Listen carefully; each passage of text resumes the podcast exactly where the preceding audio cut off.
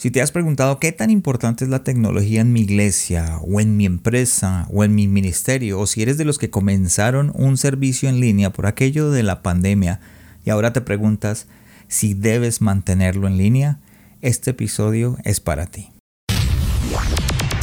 Hola a todos y bienvenidos a otro episodio de El corazón sano de un líder, un podcast donde aprenderás a liderar con tu corazón y el resultado se verá en los que te rodean. Nuestra meta, la de poder retarte, inspirarte y equiparte para que crezcas en tu liderazgo. Los dejo con su anfitrión, el pastor Juan Romero.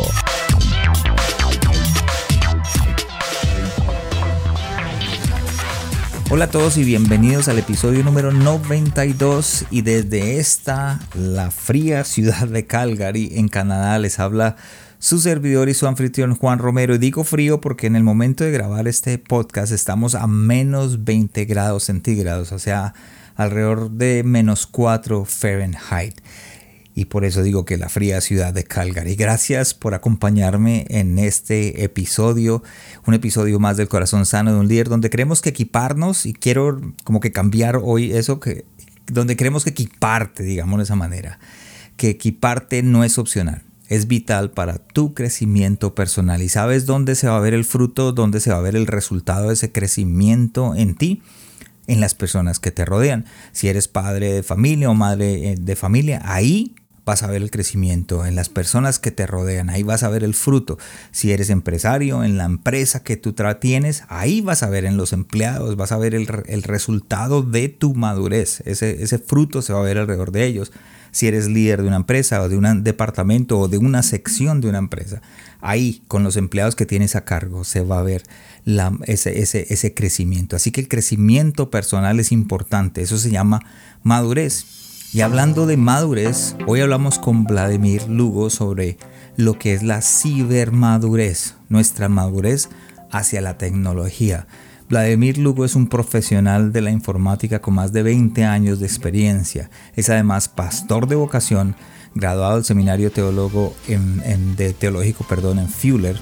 Ha servido a la comunidad cristiana por más de 30 años. Entiende su llamado como educador, como mentor y ha venido sirviendo de asistencia a varios ministerios en la implementación de sistemas administrativos, sistemas de productividad y en su presencia digital. Así que es importante que si tú estás tratando de estar en, las redes sociales, en la presencia digital, en, el lugar que, los jóvenes te puedan alcanzar, porque obviamente los jóvenes están alrededor de todo lo que es la tecnología, están a la vanguardia no te puedes perder esta conversación. Así vamos con Vladimir.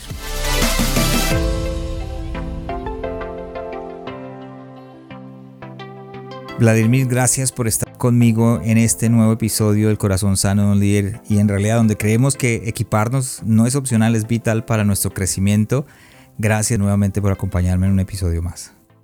Juan, es un placer, es un honor, ¿verdad? Gracias por la invitación y bueno, cada oportunidad que tenemos para poder bendecir a la gente, para poder aprender juntos, a caminar juntos el, el camino de la fe, ¿verdad? Y poder hacer reino juntos, siempre para mí es un honor y es un privilegio. Así que estamos aquí listos, ¿verdad? Para poder compartir y poder aprender juntos de lo que Dios tiene preparado para hoy. Gracias de nuevo. Sabes una cosa, vi lo que estás haciendo, me encanta lo que haces ahorita vamos a hablar un poco de eso para los oyentes, vamos a hablar sobre la tecnología, la importancia de la tecnología en nuestra, en nuestra vida, vamos a hablar directamente al liderazgo, eh, a la iglesia, a la empresa, las razones por las cuales es importante que miremos, pongamos los ojos en la tecnología. Pero antes de empezar, eh, Vladimir, cuéntame dónde estás y qué mueve tu corazón. Bueno, nosotros con mi esposa y dos hijas y ahora un hijo por el matrimonio de mi hija mayor, vivimos en California, en el área de Los Ángeles, hace alrededor de unos 25 años. Y mi pasión siempre ha sido el poder enseñar, instruir la palabra del Señor y los principios que hay en la palabra que nos ayudan a formar carácter, que nos ayudan a ser mejores personas, mejores esposos, mejores padres, mejores líderes en, cualquier, en cualquiera sea el, el ambiente donde nos toque liderizar. Así que esa siempre ha sido mi pasión desde muy joven. Llegué al Señor a los 13 años en, Venezuela, en Caracas, y allí en, en, la iglesia en Caracas también conocí a mi esposa de 31 años y juntos hemos servido a Dios con todas las ganas desde que nos conocimos hasta el día de hoy. ¿Trabajan juntos también o no trabajan juntos? No, no trabajamos juntos este, a nivel de, digamos, de, de, labor, pues, de, empleo, ni nada por el estilo, pero trabajamos juntos para levantar familia, para criar hijos, para... y en muchas cosas del ministerio juntos también, ¿verdad? Eh, colaboramos, así que eh, ese es más o menos nuestro caminar. Excelente. ¿Sabes una cosa? Yo viví en Los Ángeles, en un lugar que se llama Granada Hills. Eh, crecí allá, desde, desde muy temprana estuve allá hasta los, creo que hasta los 15 y luego mi papá me regresó a Colombia. Ahí es de donde viene mi inglés. Entonces, pero sí, sí crecí en, en, alrededor de Los Ángeles, eso es alrededor. No es en realidad tal como Los Ángeles, pero sí crecí ahí. Qué excelente saber eso. ¿Eres venezolano? Para aquellos venezolanos que me escuchan. A mí me escuchan en, en, Venezuela, tengo personas que me escuchan en Venezuela. ¿De qué parte de Venezuela eres? Yo soy caraqueño, nacido en Caracas, ¿verdad? Eh, mi esposa nació en Bogotá, pero se crió en Venezuela, nos conocimos en Venezuela. Ah, ok. Y tengo mi hija mayor que nació también en Caracas y mi hija menor ya nació aquí en California. Así que somos, somos venezolanos en muchas maneras. Amantes, del, amantes de las arepas, porque... amantes de las arepas, de la buena música, este, y bueno, del bochinche, como decimos nosotros. Ah, excelente. de andar con gente y estar siempre rodeado de personas, ¿verdad? Que nos, no sé, nos podemos enriquecer mutuamente, ¿verdad? Eres teólogo de vocación, ¿verdad? Eh, defino normalmente quién soy, ¿verdad? En ese sentido, como teólogo de, de vocación y tecnólogo de profesión. Pues llevo alrededor de unos 25 a 30 años trabajando en el área de tecnología, particularmente en informática.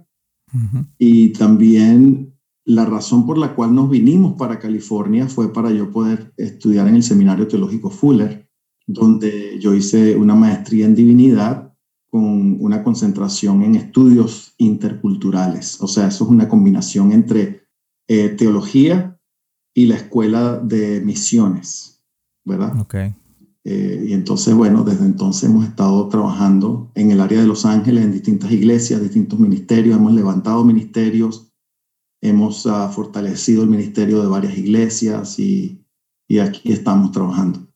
Eso te iba a preguntar porque muchos pastores o líderes no han estudiado, obviamente esa es nuestra, como que muchos de los eh, latinoamericanos dicen tengo un llamado, pero no, no, se, no se meten a estudiar, no se meten a como que a prepararse, sino que plantan su iglesia y, y todavía siguen pastoreando la iglesia. Pero tú eh, hiciste lo contrario, como que estudiaste teología, pero no has plantado iglesia, o si has plantado alguna iglesia. Tuvimos la oportunidad de trabajar por 13 años con una iglesia norteamericana este, y plantamos un ministerio en español dentro de la iglesia americana. Entonces sí tuvimos de alguna manera la experiencia de plantar un ministerio y nunca he sido pastor de una iglesia oficialmente, excepto cuando estaba más joven, que fui pastor de jóvenes, pero no ha sido como el énfasis de mi llamado, ¿verdad? A nivel pastoral. Eh, sí, trabajar como segundo hombre tal vez y fortalecer el ministerio de, de iglesias existentes, eso sí lo hemos hecho aquí en el área de Los Ángeles. Y fíjate, ahora mismo trabajo con la iglesia matriz nuestra, la iglesia en Venezuela, la iglesia de las Acacias, una iglesia grande en Venezuela, y estamos ah, promocionando y levantando todo un programa de comunidades en línea de la iglesia. Y comenzamos con un programa piloto al comienzo de la pandemia eh, desde Miami, y ahora mismo hay cinco comunidades en línea, una en Miami, una en Perú, una en Costa Rica, una en Chile y una en Italia, con idea, ¿verdad?, de poder levantar otra este año en Buenos Aires y probablemente otra en Venezuela inclusive, porque aunque la iglesia está en Caracas, hay mucha gente que está por todas, por todas partes del país y también han expresado su deseo de unirse a una comunidad en línea. Así que seguimos trabajando con la iglesia en Venezuela y al mismo tiempo pues estamos trabajando con la iglesia local. Y este momento es un, momento como, yo siempre digo, es un momento que hay, que aprovecharlo porque la iglesia en línea está creciendo a raíz de la pandemia, a raíz de lo que está pasando. Eh, no sé si estoy yo mal, ¿has podido ver de que la gente quiere ver más en, línea que ir el, domingo a la iglesia? Bueno, e, e, es interesante, ¿verdad? Porque el, lo que está pasando es que la gente todavía tiene la preferencia presencial. Muchas personas dicen, no, yo prefiero la iglesia presencial, eh, me gusta estar con la gente, me gusta el abrazo, el beso, este, el, tocar a la gente, el oler a la gente, eh, todas esas cosas que sabemos, ¿verdad? Y la experiencia obviamente comunitaria de adoración en la iglesia local siempre se siente como más poderosa, ¿verdad? Aunque Dios es el mismo en la sala de tu casa, eh, cuando hay cientos o miles de personas unidas adorando, se siente un ambiente distinto, ¿no? Sí. Entonces, esas cosas son innegables. Pero por el otro lado, la la iglesia en línea está trayendo una especie de flexibilidad al ministerio que le permite estar a la iglesia en todas partes, en cualquier momento, y de alguna forma ha sacado la iglesia del templo.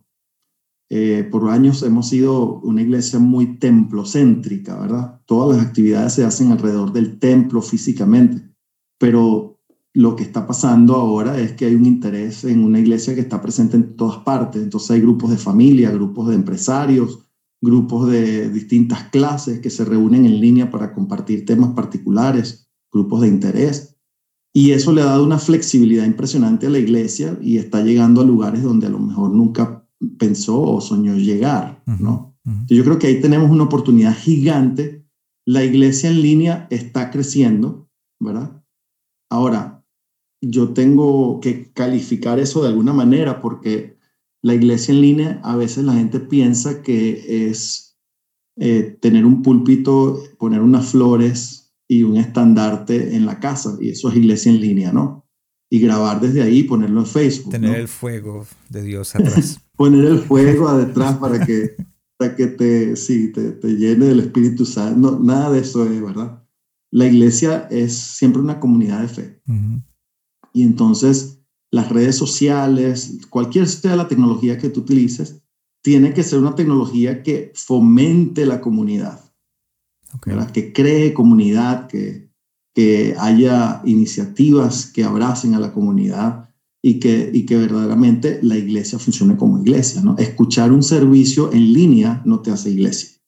¿ya? Sí. Es importante el servicio en línea, pero si tú no llegas a las personas que escuchan, si tú no participas, te involucras, te interesas por, las, por los asuntos personales de cada, de cada uno que se conecta, si, si no fomentas el diálogo, ¿verdad? Y le das apertura a esas cosas, pues es muy difícil que realmente tengas una iglesia en línea. Y de ahí el énfasis que le estamos dando al programa de comunidades en línea es precisamente eso, es crear comunidad, crear comunidad, apoyarnos juntos, orar juntos, estar pendiente en la semana, aprender juntos, buscar oportunidades para participar, para conectar, para crecer, etcétera, etcétera. Y eso es el trabajo de la iglesia, ¿no? Sí. Y yo tengo, tengo una pregunta, y esta es la parte ya como pastor, te voy a hacer esta pregunta. Y perdóneme que me fui por otro lado porque para los que me escuchan lo invité con un tema totalmente diferente de lo que vamos, pero, pero me gusta, aprovecho estos, estos momentos eh, para poder hablar con alguien que está viviendo y que tiene una herramienta y que está, que está mirando eh, cómo está sucediendo las cosas. Usualmente yo como pastor o como pastor líder de una iglesia eh, o senior pastor, como lo quieras, uno dice, bueno, yo tengo una visión y una misión y, miro la, necesidad de la comunidad y estoy trabajando en esa comunidad alrededor del lugar donde Dios me puso. Un ejemplo, en, en, el barrio donde me puso o en la vecindad, no sé, el barrio yo le digo con los colombianos, que me puso, miro la, pero ya cuando tiene uno la, iglesia en línea, o por ejemplo aquellos que se conectan en línea, pues obviamente se conectan los que no van al, digamos, al templo ese domingo, pero también se va a conectar gente de otras ciudades que han dicho, sabe una cosa, me gusta y me interesa cómo, cómo predica el pastor, de pronto lo que tiene, tiene algo que me atrae y me, me enseña y estoy aprendiendo más con él que a la iglesia. y resulta que está en otra ciudad. ¿Cómo podíamos nosotros enfocarnos como pastores en, poder dividir esas dos? La necesidad de la comunidad que tenemos en el, alrededor a la mano, en, donde Dios nos puso, más la comunidad que Dios ha puesto en, línea. Por ejemplo, en el caso tuyo, tú dices, ah, están tratando, estamos en Venezuela y tú estás ahí. Y otros están en, en, ¿dónde fue que me dijiste? En otros países. En Italia, en Chile. Bueno, la gente que se conecta está en muchos lugares pero las comunidades se dirigen desde Miami, desde Italia, desde Costa Rica, Perú y Chile. Entonces las necesidades de esas ciudades es totalmente diferente a por donde estamos. ¿Cómo podemos solucionar eso? ¿Qué podemos dar nosotros la ayuda a ellos? Bueno, definitivamente por eso es que hay, a pesar de que son comunidades en línea, están más o menos localizadas. ¿ya? ¿Por qué? Porque esa comunidad en línea eh, le da digamos, apoyo a un grupo de personas que están más o menos localizadas alrededor de esos, de esos lugares, ¿no? Y, yo creo que nosotros estamos llegando a un, momento en que ah, lo que se conoce como la iglesia local se está dando, ¿no? Y que es como que recibimos un empujoncito, porque se hablaba mucho de la iglesia local, y con eso lo que quiere decir es que la iglesia debe ser global y debe ser local.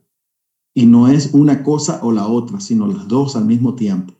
¿Ya? Entonces la iglesia tiene que tener un ojo con sus necesidades locales que puede atender presencialmente y el otro ojo lo debe tener puesto en las necesidades globales, ¿verdad? La iglesia tiene que ser una iglesia misionera, tiene que ser una iglesia que está atendiendo las necesidades en otros lugares y en otros ámbitos, no solamente a veces pensamos que, la localidad viene por la, por la ubicación física y hay algo de la ubicación física, pero la, la globalización tiene también que ver con entrar a ámbitos difíciles para la iglesia, por ejemplo, el ámbito de los negocios, el ámbito de la política.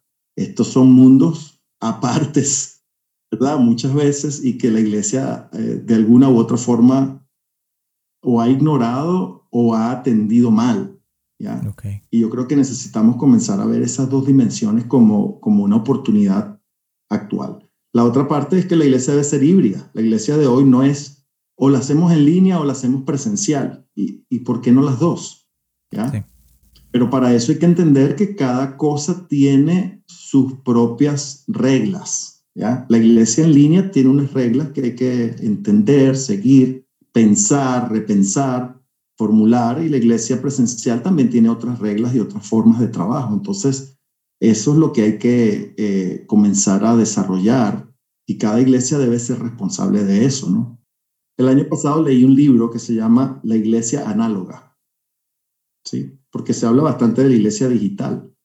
Este, y este libro prácticamente promueve la iglesia análoga, que es la iglesia presencial, la iglesia que se puede tocar, ¿no?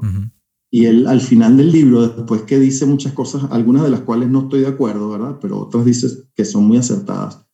Él dice, bueno, no tiene que ser una cosa la otra, pueden ser las dos. ¿ya? O sea, la iglesia híbrida yo pienso que es el modelo de ahora y del futuro. Y es la herramienta que Dios está dando en este momento, creo, para poder mm. alcanzar más personas, llevar más ¿cómo le dicen? ¿Le calza? Alguna vez la iglesia le calza a alguien. O sea, voy a esta iglesia porque me gusta, porque entiendo, porque me cuidan el niño, porque alabanza es buena, porque por X o Y. Pero, pero hay otras personas fuera de la ciudad o en otros global, globalmente hablando que también le calza a esa iglesia que está, por ejemplo, en Calgary o, por ejemplo, en el caso tuyo, Los Ángeles o lo que sea. Entonces quieren escuchar. Entonces, mm, eso, eso para mí es, es em, era importante preguntar porque creo que es algo que tenemos que aprender. Hablando de libros, tienes un libro que se llama Cibermadurez, siete pasos para que las tecnologías ministeriales den mucho fruto. Háblanos un poco de ese libro. Bueno, eh, la Biblia está llena de ejemplos de madurez, ¿no? Yo creo que la vida cristiana es un llamado a la madurez. De hecho, hay muchos pasajes donde se dice que nosotros debemos crecer a la estatura de Jesucristo, ¿no? Hay un proceso de crecimiento, de madurez. Eh, Pablo se queja, ¿no? Con, con algunos de sus seguidores diciéndole que ellos debían ser maduros y, sin embargo se comportan como niños y van a tener que poder eh, comer carne y sin embargo le va a tener que dar leche porque no ha madurado, ¿no? Lamentablemente, hay muchos cristianos todavía no hemos entendido eso, ¿verdad? Y somos unos inmaduros a veces hasta de 30 años en el Evangelio, ¿no? Pero bueno, ese es otro tema, ¿no? sí. Ahora, lo que yo hago en el libro es aplicar los conceptos de madurez a la tecnología. Ok. Hay distintas, distintos modelos de, madurez que se manejan a nivel de tecnología, ¿verdad? Este, está la madurez de los, de, los, de los programas de administración de proyectos, está la madurez de la capacidad de una empresa. Hay varios modelos de madurez y se llaman así, pero hasta este momento no había ningún modelo de madurez aplicado a la tecnología del ministerio, ¿no? Y básicamente eh, lo, que, lo que yo hago allí es tomar esa idea de la madurez como desde el punto de vista bíblico y aplicarlo a la necesidad que tenemos de ver la, la tecnología como un sistema que requiere madurez, un sistema que al principio puede ser muy rudimentario, pero que en el camino, ¿verdad? Tiene que desarrollarse para alcanzar su máximo potencial y su máximo nivel de desarrollo. Okay. Ahora, ¿Dónde me baso yo para el título? Cibermadurez. Pues resulta que en, en, la palabra del Señor, en el libro de Hechos, hay un pasaje donde Pablo está preso y están en la isla de Malta y están decidiendo si van o no a Roma. El problema con, con esa decisión es que estaban cambiando los vientos y probablemente iba a entrar una temporada donde era muy difícil navegar en el mar Mediterráneo. Entonces Pablo consulta con el Señor y entonces después dice, mira, no es prudente que nosotros vayamos a Roma en estos momentos, quedémonos en Malta. Y él habla con, con una persona, ¿verdad?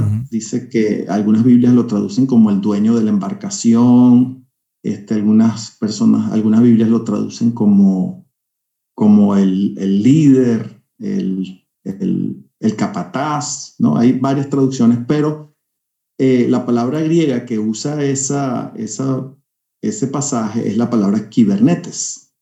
Ok. Y kibernetes es ah, una palabra que es compuesta, eh, tiene la idea de kiber y la palabra la, y, la, y la idea de náutico, ¿no? Netes viene de lo náutico. Lo náutico tiene que ver con la navegación y Kiber tiene que ver con el liderazgo. ¿ya? Entonces, ¿cómo dirigir una nave que necesita navegar, básicamente, ¿no? Y entonces ese, ese Kubernetes a la final, esa persona hace caso omiso de las, de las recomendaciones de Pablo y la nave termina naufragando, ¿verdad? Este, y pierden toda la carga y pierden todo, no perdieron ninguna vida, pero perdieron todo el negocio, ¿no?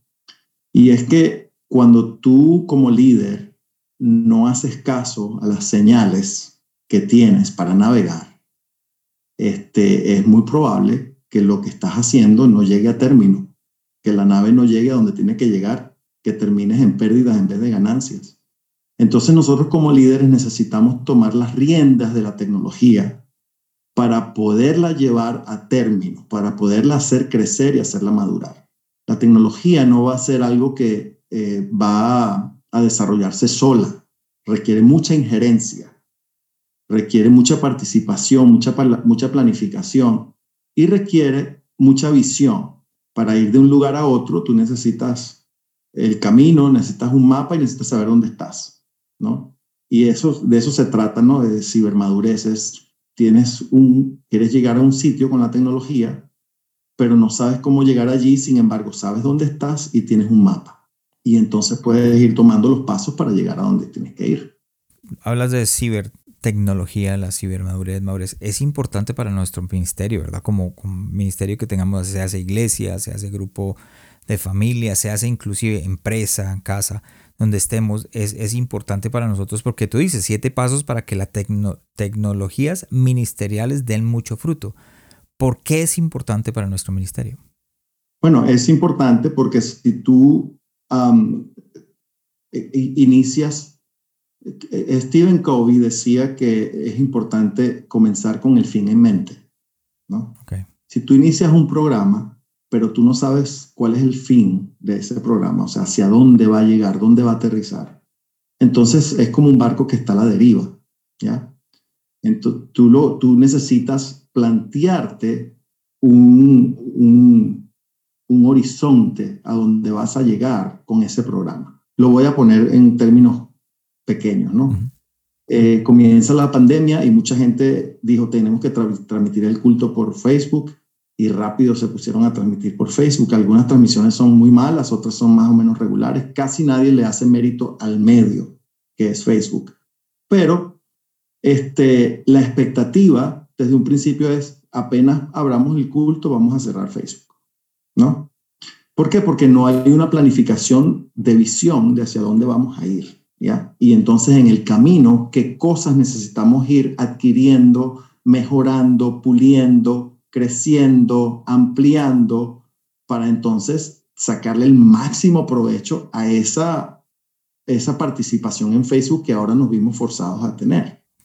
Entonces, como no nos sentamos a pensar en eso, entonces muchos programas de Facebook terminaron cerrados, muchos programas, este, las páginas ya están abandonadas, ¿no? La gente la gente no sabe cuál es el próximo paso a seguir para que eh, mucha gente que a lo mejor se conectaba en línea.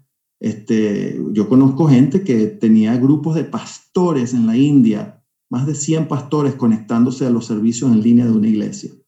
Y cuando la iglesia regresó al templo, decidió cerrar las transmisiones en Facebook y dejó a 100 pastores guindando semana tras semana que se estaban nutriendo del programa de esa iglesia hasta que esos pastores le escribieron, hey, ¿qué pasó? No, no, ya no hay servicio de Facebook y nosotros estamos aquí esperando por la transmisión y, y, no se daban cuenta del impacto que estaban teniendo. Entonces yo creo que necesitamos ser un poco más concienzudos, un poco más planificados, un poco más, este, pensar un poco más acerca de cuál es el fin y hacia dónde queremos llegar cada vez que tenemos un programa de, tecnología eh, que, tiene principios y tiene objetivos ministeriales. Yo creo que eso es fundamental para poder crecer ¿no? y para poder madurar en ese programa.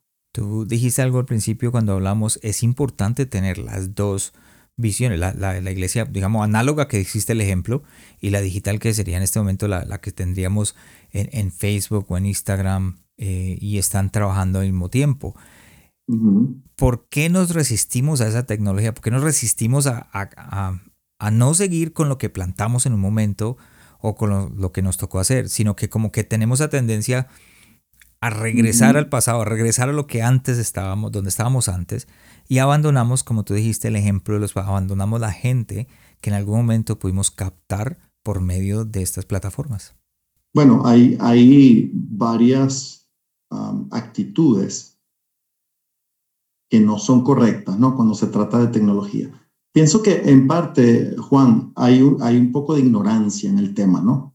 Y por eso hace unos años me di la tarea de, de, entrenar a la gente, de, de instruir, ¿verdad? Porque la gente, normalmente, tú le haces una pregunta a casi cualquier persona sobre, perdón, este, eh, a casi cualquier persona sobre qué es la tecnología. Y lo que la gente hace así, la gente hace así, ¿no? Saca el, el levanta celular, el teléfono, el celular, levanta el teléfono y te lo muestra, ¿no?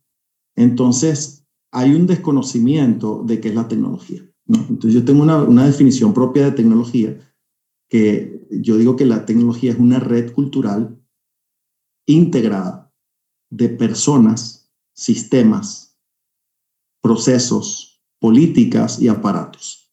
Entonces la gente muestra rápido el aparato, pero no se da cuenta que detrás de ese aparato hay políticas, incluso leyes. Los celulares funcionan incluso porque hay un marco legal dentro del cual funcionan. Este, hay procedimientos y, procesos, ¿verdad?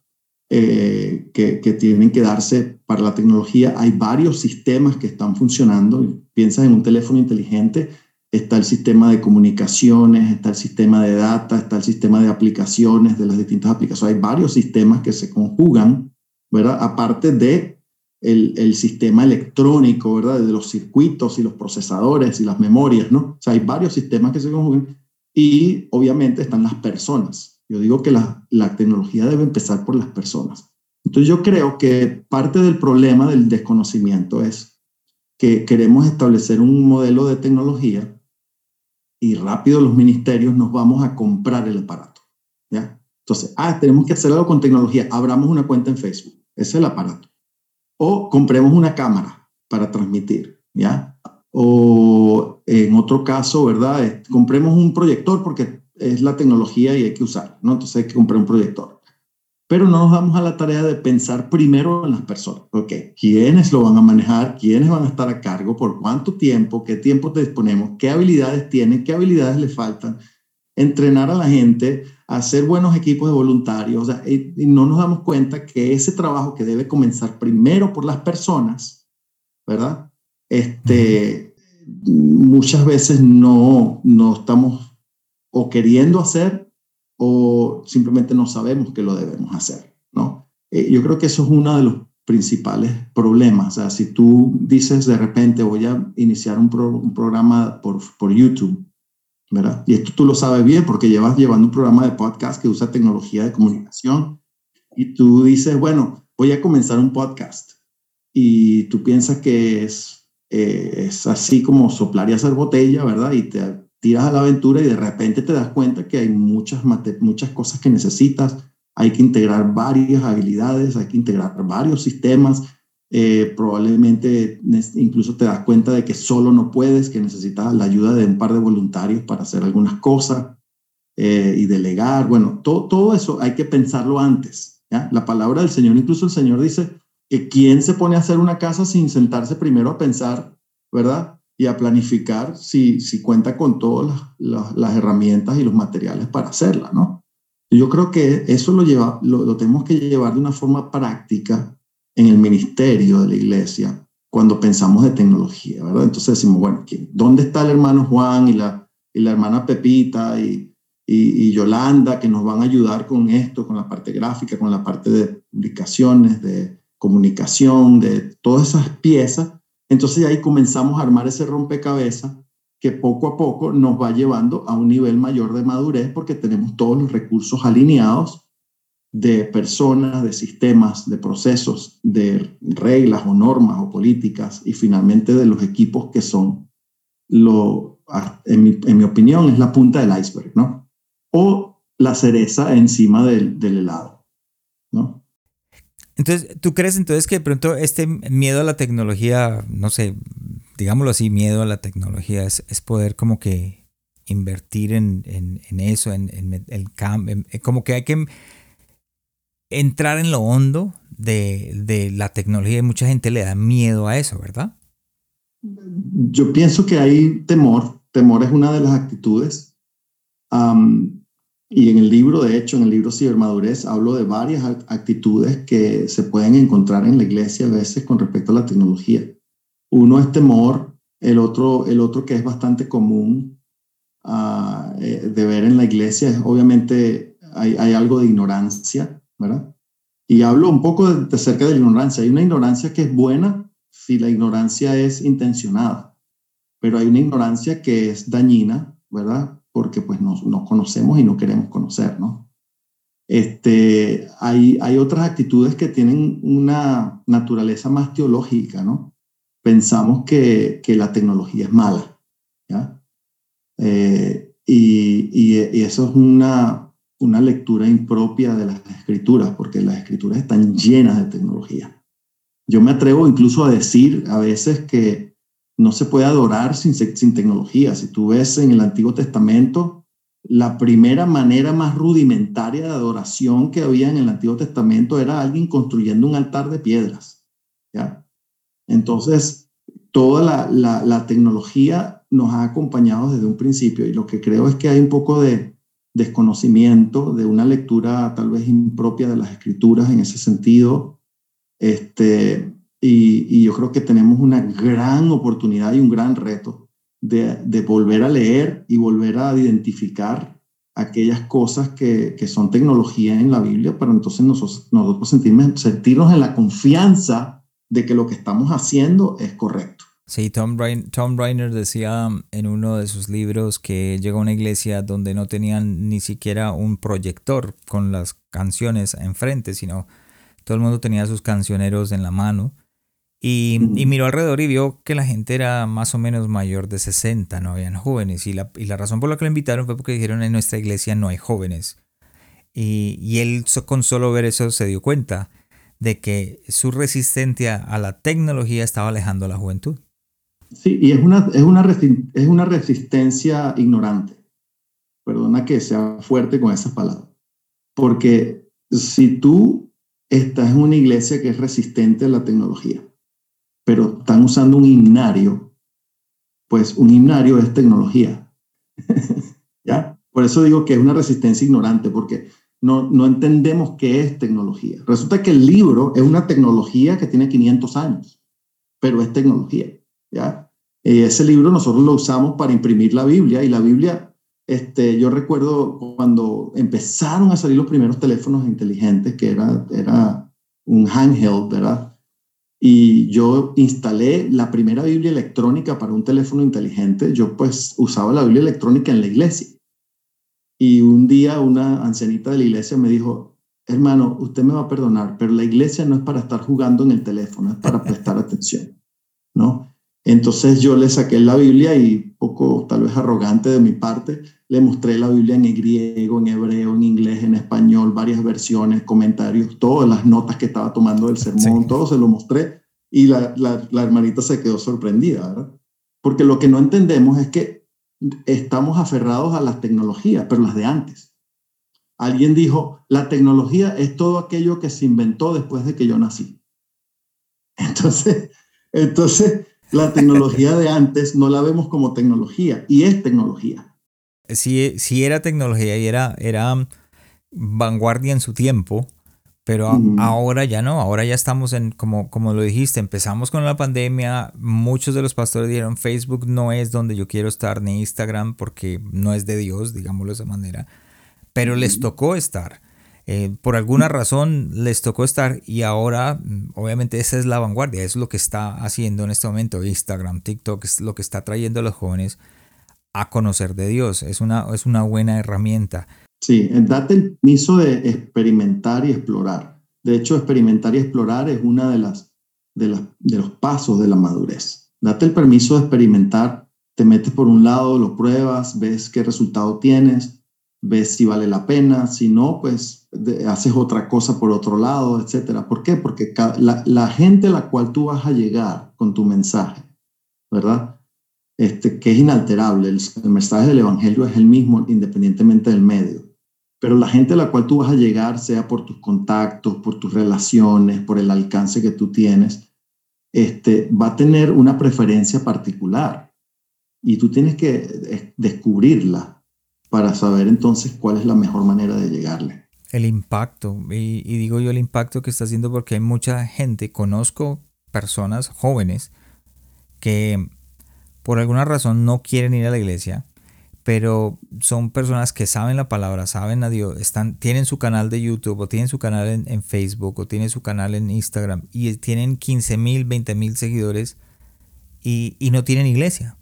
Están impactando. Entonces imagínense nosotros como iglesia teniendo la tecnología, ¿qué tan grande sería el impacto? Imagínense. Sí, las tecnologías digitales amplifican, ¿verdad? Eh, entonces, si tu mensaje es pobre, si tu, si tu teología está plagada de errores, vamos a ponerlo en esos términos, si tu, si tu carácter no se alinea con el carácter del Señor, la tecnología va a amplificar eso y va a estar a la vista de todo el mundo. Pero si tu mensaje es claro, si tu vida está alineada con el Evangelio del Señor, si vives para Cristo, ¿verdad? Eh, si tu teología está bien puesta, entonces tú, la tecnología va a amplificar también ese mensaje y entonces vas a tener un impacto mayor, definitivamente. ¿Cuál crees que sea el futuro de la iglesia con, con la tecnología? Bueno, yo pienso que la iglesia, el futuro de la iglesia es una iglesia híbrida, es una iglesia, una iglesia que no tiene temor de utilizar lo nuevo, es una iglesia aguerrida, valiente que va a utilizar todas las armas y todas las herramientas que tiene al alcance para alcanzar con el mensaje del Evangelio a toda criatura en el mundo real y en el mundo digital. Yo pienso que es el futuro de la iglesia. Hace poco hablaba de que la iglesia del futuro es una iglesia ya no solo universal, sino metaversal. Es decir, la iglesia tiene que estar en el metaverso y en las plataformas digitales completamente. Sí, sí te escuché decirlo y, me voló como que yo dije en el metaverso, pero si el metaverso acabó de, como que hasta ahora están metiendo y, y dijiste eso, dijiste, es necesario buscar las personas que están en el metaverso como herramienta para poder hablarles de Cristo. Hay, hay, varios modelos de metaverso, ¿verdad? Y no voy a entrar en mucho detalle allí, pero hay varios modelos de metaverso donde tú compras tierras virtuales para poder eh, crear en esas tierras virtuales experiencias, ¿no? Y las experiencias van a ser buscadas por personas que van a estar conectadas en el metaverso con sus lentes de, de tercera dimensión, con sus propias características, ¿no? Y yo creo que a lo mejor es tiempo de que algunas iglesias se atrevan a comprar tierras virtuales para establecer experiencias de fe en el metaverso. Y yo creo que eso no debería estar tan lejos de suceder. Claro que sí, y estoy de acuerdo porque creo que, que ese es nuestro trabajo, poder usar cualquier excusa para poder llevar la palabra de Dios a aquellas personas que lo necesitan. Si hay alguien que me está escuchando, algún pastor en algún lugar y dice, ¿sabe una cosa? Yo quiero empezar a, a a poner tecnología dentro de mi iglesia, ¿cuál sería el plan por dónde puede empezar a dar el primer paso? Mira, esa es una pregunta un poco compleja, ¿verdad? Y te voy a decir por qué. Es que cada iglesia, cada ministerio eh, tiene características diferentes. Entonces, yo no te puedo dar una respuesta que sea única para todo el mundo, ¿sí? Porque lo que sirve en un lugar no necesariamente sirve en otro. Eh, entonces, lo más importante, ¿verdad? Es primero buscar la dirección del Señor, ¿no? Definitivamente. Eh, toda iniciativa debe comenzar con un ambiente de oración y de búsqueda para saber qué es lo que Dios te está llamando a hacer, ¿no? Segundo, eh, debes, acabo de mencionarlo, debes comenzar con las personas. O sea, si, si Dios pone algo en tu corazón, entonces, lo primero que tienes que hacer antes de ir a buscar website y antes de ir a buscar una cámara y antes de ir a comprar un proyector o, comprar el último disco de Marcos Witt, no sé. Lo primero que tienes que hacer es ubicar a las personas que van a construir visión al lado tuyo, ¿verdad? Y que van a comprometerse a trabajar al lado tuyo. Ese es el primer paso. O sea, siempre comenzar por las personas, siempre comenzar por el equipo de trabajo. Si ya cuentas con eso porque tienes a lo mejor una junta directiva de la iglesia, un cuerpo de ancianos que están ansiosos de empezar algo, pero que no saben cómo, ¿verdad? Entonces ahora es donde eh, en ese proceso vas a definir por dónde va la iniciativa. Ahora, hay unas cosas que para mí son básicas en esta, en esta época, básicas. Número uno, necesitas una presencia digital. Eh, y con presencia digital, básicamente me refiero a que necesitas tener un sitio web, necesitas recoger los correos y los contactos de las personas que se tratan de comunicar contigo, necesitas estar eh, por lo menos en una, y si no, en más de una red social que está toda integrada en cuanto a esa presencia digital. Y si tú no has hecho el trabajo de estar en Google o en Microsoft Bing, para que la gente te consiga, inclusive presencialmente, eso es algo que hay que hacer. Si tú no estás digitalmente, no estás. ¿Ya? Porque la gente se va a conectar contigo, incluso presencialmente, si te consiguen digitalmente. Y añado algo, perdón que, que interrumpa, añado todo, la juventud, eh, ahora todo lo hace en línea, en digital. Entonces miran el restaurante más cerca, miran dónde, para lavar un auto, miran dónde está el más cerca. Entonces, estar en cierto lugar, dónde está la iglesia o qué, qué iglesia alrededor. Es importante eso, muy, buen consejo. Ese es un, para mí ese es un paso número uno fundamental, fundamental. Y allí, bueno, tienes que ver con qué personas cuentas. Déjame decirte algo, yo, yo tengo una empresa, ¿verdad? Que ayuda a ministerios en cuestiones de tecnología. Y la primera cosa que te puedo decir acerca de tener una plataforma digital es que tener la plataforma digital es fácil, relativamente. Lo más difícil es cuál mensaje tú vas a comunicar. Entonces, lo siguiente, el siguiente paso, si tú dices, bueno, yo no tengo ni siquiera presencia web de ninguna manera, ni siquiera me consiguen en Google, si me buscan, o en Bing, que son en el, en el occidente, son los dos motores de búsqueda más importantes. Si estás en la China, yo diría, o en los países asiáticos, Yandex es otro motor de búsqueda muy importante. Si ni siquiera te pueden conseguir por allí, este, ese es un paso primero, ¿no? Pero el siguiente paso es sé claro en tu comunicación, o sea, sé claro en lo que quieres decir, cómo lo vas a decir, cómo lo vas a presentar. Si el medio es visual, tienes que ser claro visualmente, tienes que ser una imagen nítida, bien iluminada, agradable a la vista, sencilla. Este, si vas a comunicar con tus palabras, pues obviamente tienen que ser palabras bien escritas, coordinadas, bien, bien dichas, ¿verdad? Etcétera. O sea, hacerle mérito al medio pero ser muy claro con tu mensaje de comunicación. Lo más claro que tú puedas hacer en tu comunicación, el mayor impacto que vas a lograr. Entonces sería un siguiente paso. O sea, yo puedo desarrollar una plataforma en línea muy rápidamente, en menos de dos, tres días. Pero yo no voy a poder desarrollar tu mensaje porque tu mensaje lo conoces tú y lo tienes que desarrollar tú basado en tu historia, en el recorrido que Dios te dio, en el llamado que Dios te dio, en los recursos que tú tienes, eh, que trabajan contigo en el ministerio, etcétera, etcétera. O sea, eso es algo que, es lo que más cuesta. Tú, en tu experiencia, todavía hay iglesias o ministerios que no tienen eh, estas Y lo digo porque a esta época del 2022, o sea, eh, es imposible no saber que se necesita una página de internet, no, es imposible no saber que se necesita una una página en Facebook o en, Instagram o, en lo digital, como dijiste tú, una presencia en Google, que por lo menos la gente te busque en Google y te encuentre. Hay iglesias, hay ministerios que todavía ni siquiera saben de eso. Muchísimos. En mi experiencia, muchísimos. Yo ayudo constantemente a ministerios que, que no, han, no, han, no se han dado la tarea de establecer eso. ¿ya? Y, y, y, ahí bueno, no solamente ministerios, hay muchas empresas que ni siquiera han pensado en tener una presencia digital, ¿ya? Eh, te voy a dar un ejemplo muy fácil. Yo me voy aquí, aquí en los Estados Unidos, aquí en el área de Los Ángeles. Yo vivo en San Dimas, que es una ciudad pequeña al este. Okay. Y yo me voy al centro comercial de la esquina. Aquí en la esquina hay un centro comercial. Hay 15 negocios. Yo me paro allí en el, en el medio del estacionamiento. Abro Google Maps y la mitad de los negocios no aparecen. ¿Ok? O sea, estoy hablando de que, de que estamos en un punto donde es, sumamente necesario, pero mucha gente no se ha dado la tarea de establecerlo. ¿ves?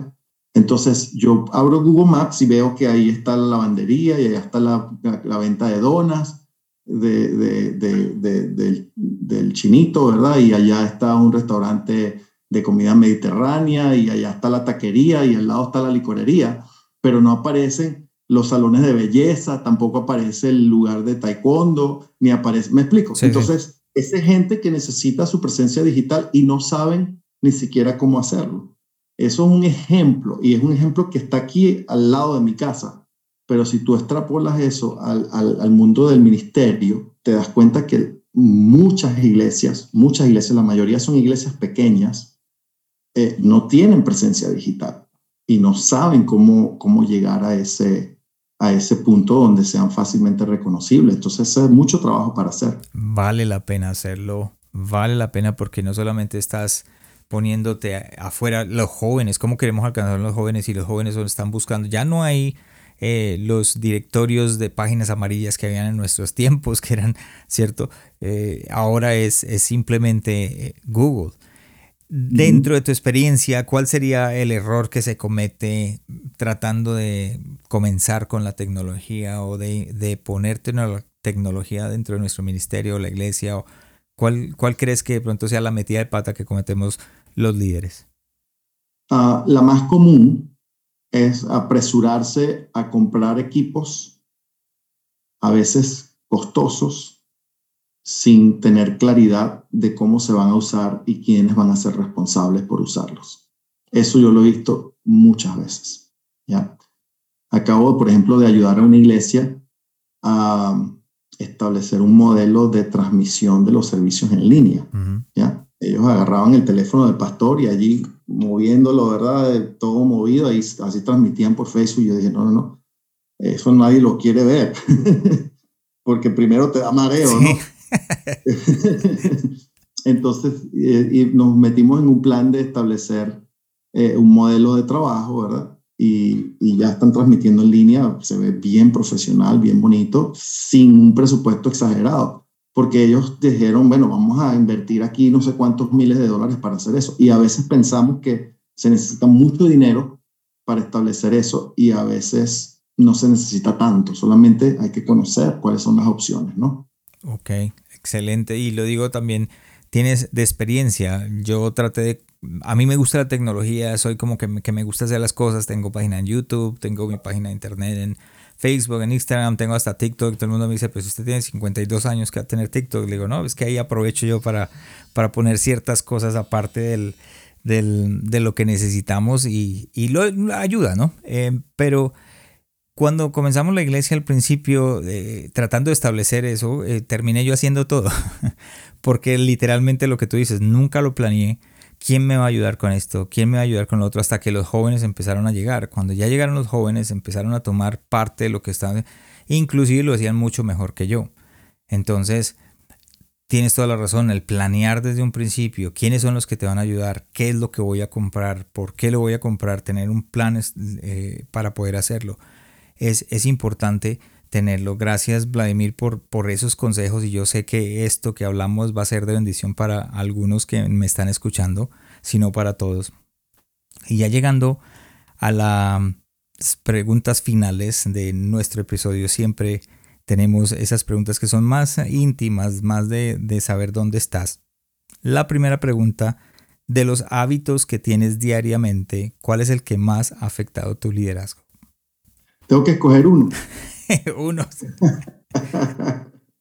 bueno, el, el, que más ha afectado mi liderazgo es madrugar. Ok.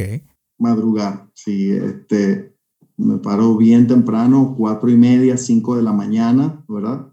Y allí tengo mi rutina donde tomo café, hago mi devocional, tomo un tiempo para escribir antes de irme a hacer ejercicio. O sea, es como la rutina matutina. El tener una rutina matutina tal vez es, es más importante, ¿no?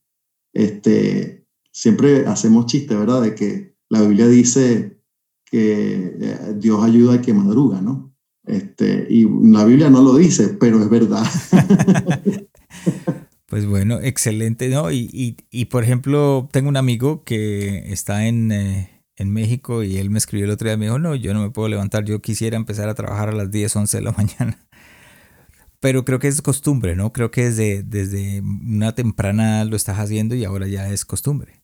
Definitivamente, hasta, hasta hago apuestas a ver si le gano a mi despertador. Segunda pregunta, ¿cómo te estás preparando para el siguiente paso en tu llamado? Bueno, mira, siempre leyendo, siempre estudiando. Yo hace unos años hice una encuesta, no sé si la conoces, se llama eh, Conoce tus fortalezas o en inglés Strength Finders. Ok. Si tú eres pastor, líder, director de, de alguna sección de tu trabajo, eres dueño de empresa, tienes que hacer Strength Finders. Ok. Y básicamente el, el libro lo que dice es que tú tienes unas fortalezas que tienes que fortalecer en vez de tratar de, de ser mejor en tus debilidades. Es, es, mejor ser mejor en tus fortalezas. ¿ya? Esa es la premisa del libro. Pero el libro viene con una encuesta que te dice cuáles son tus habilidades primeras y te da las cinco principales. Y resulta que mi principal es aprender. Esa es mi habilidad. Yo soy un aprendedor Siempre un estudiante constante. Entonces, siempre estoy leyendo, siempre estoy aprendiendo y eso me prepara para mi próximo llamado, porque tú te quieres preparar para tu próximo paso en tu llamado y no es después, tú te tienes que preparar ahora. Y, y incluso muchas veces te preparas aunque no tengas todos los, todos los, los piezas del rompecabezas juntas, este, no tengas con claridad todo lo que va, puede puede pasar o va a suceder. Y entonces tú te, tú te preparas. Y eso para mí es fundamental. La otra cosa es que el año pasado, alrededor de ya un año, este, renuncié por mi trabajo, de, renuncié a mi, a mi empleo, vamos a decir así. Eh, más de 25 años trabajando en el área de informática y tomé el paso de renunciar a mi empleo para poder hacer lo próximo que Dios tiene para mí. Este, y lo estoy haciendo con una empresa pequeña, propia, que me está dando ciertas libertades de tiempo y entonces eso me está permitiendo ayudar a ministerios en el asunto de tecnología, me está permitiendo eh, reconectarme con la escritura para planear, o sea, planeando nuevos materiales, nuevos libros, nuevas cosas, nuevos proyectos. Yo creo que eso es importante, que tú sepas cuál es tu tiempo, ¿ya? Y tomar esas decisiones. Ok, excelente. Gracias por compartirlo. Vladimir. La número tres, ¿cuál fue el último libro que leíste o el que le recomendarías a los líderes que están escuchándonos? El último libro que leí se llama Los Cuatro Acuerdos. Bueno, ese no fue el último, porque eh, lo que pasa es que el mismo autor sacó un libro después que se llama El Quinto Acuerdo. Entonces, el Quinto Acuerdo fue el último libro que leí, pero los leí uno detrás del otro, ¿verdad? Los cuatro acuerdos y, el quinto acuerdo, ¿no? Y los cuatro acuerdos son, ah, es un libro que habla un poco de sabiduría tolteca, este, pero me parece interesantísimo cómo tiene valores que se alinean con la fe cristiana. y básicamente te los voy a decir, no me estás pidiendo, pero te los voy a decir. Dale, dale. Los cuatro acuerdos son, tienes que ser impecable con tu palabra. O sea, que tú sí sea sí, que tú no sea no. Y también tienes que ser impecable con la historia que te formas acerca de ti mismo, de quién eres, ¿no? Entonces, cuál es tu identidad y, ser, estar alineado con eso. Número dos, no tomes nada personal, porque cada persona tiene su propia historia y vive de acuerdo a su propia historia. Entonces, a veces hacen cosas que las hacen es por su propio trasfondo y por sus propias decisiones y no tienen nada que ver contigo. Entonces, no te tomes nada personal. Número cuatro, número tres, no supongas ni asumas nada. Okay. Mira, que el hermano me vio así, ¿será que está molesto conmigo, chico? Mira, pero yo no le he hecho nada. Ah, no, seguro que fue que se molestó. Está suponiendo. No hagas eso. Okay. Si tienes dudas, ve y habla con el hermano y pregúntale. este, número cuatro, siempre pon lo mejor de ti. Siempre. Siempre haz lo mejor. Así sea, te tocó limpiar el piso, te tocó recoger la basura, te tocó eh, aspirar la alfombra de la iglesia, hazlo de forma impecable, ¿ya? Porque eso pues habla mucho de tu carácter. Esos son los cuatro acuerdos. Y el quinto acuerdo es sé escéptico de todo, pero aprende a escuchar. Eso se alinea mucho con lo que Pablo decía, ¿te acuerdas? Que decía escudriñarlo todo, pero retener lo bueno. ¿ya? Esos son los cuatro acuerdos y el quinto acuerdo. Excelente. Y como siempre les recuerdo, los que de pronto están haciendo ejercicio, van en el carro o están escuchando el podcast en algún lugar y no pudieron tomar nota, las, eh, los enlaces a los libros, al libro de Vladimir y obviamente a los libros que él acaba de decir van a estar en la página de internet corazonsanounlider.com y vas a encontrar el episodio con las notas del episodio más los enlaces a los libros si quieres adquirirlo.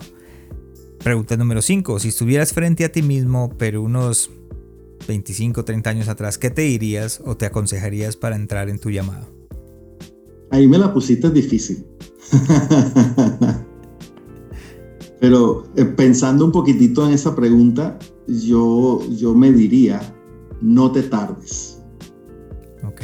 Sí, no te tardes. Lo que vas ¿Recuerdas cuando el Señor le dijo, claro, le dijo fue a Judas, ¿no? Lo que vas a hacer, hazlo ya. Sí, sí, no te tardes. Bueno, yo pienso que el Señor tiene que decirnos a veces lo que vas a hacer, hazlo ya. ¿Ya? Y pues tomar las decisiones a tiempo. Excelente. Gracias, Vladimir, por estar conmigo en este episodio. Yo sé que muchos están escuchando este, este episodio y están aprendiendo de ti. Y ya para terminar con la ¿Cuál sería el, consejo que le darías a aquella persona que, o pastor o líder que dice, sabes una cosa, tengo que empezar, o, empresario, de pronto como tú dijiste, alguna, ¿qué le harías para eh, eh, encourage him, para darle ese ánimo para que entre a la, a la tecnología? Y sin, sin importar qué tan grande sea la iglesia, ¿no? Porque usualmente las iglesias grandes ya lo tienen, pero las iglesias pequeñas, pero ¿qué le dirías para animarlo?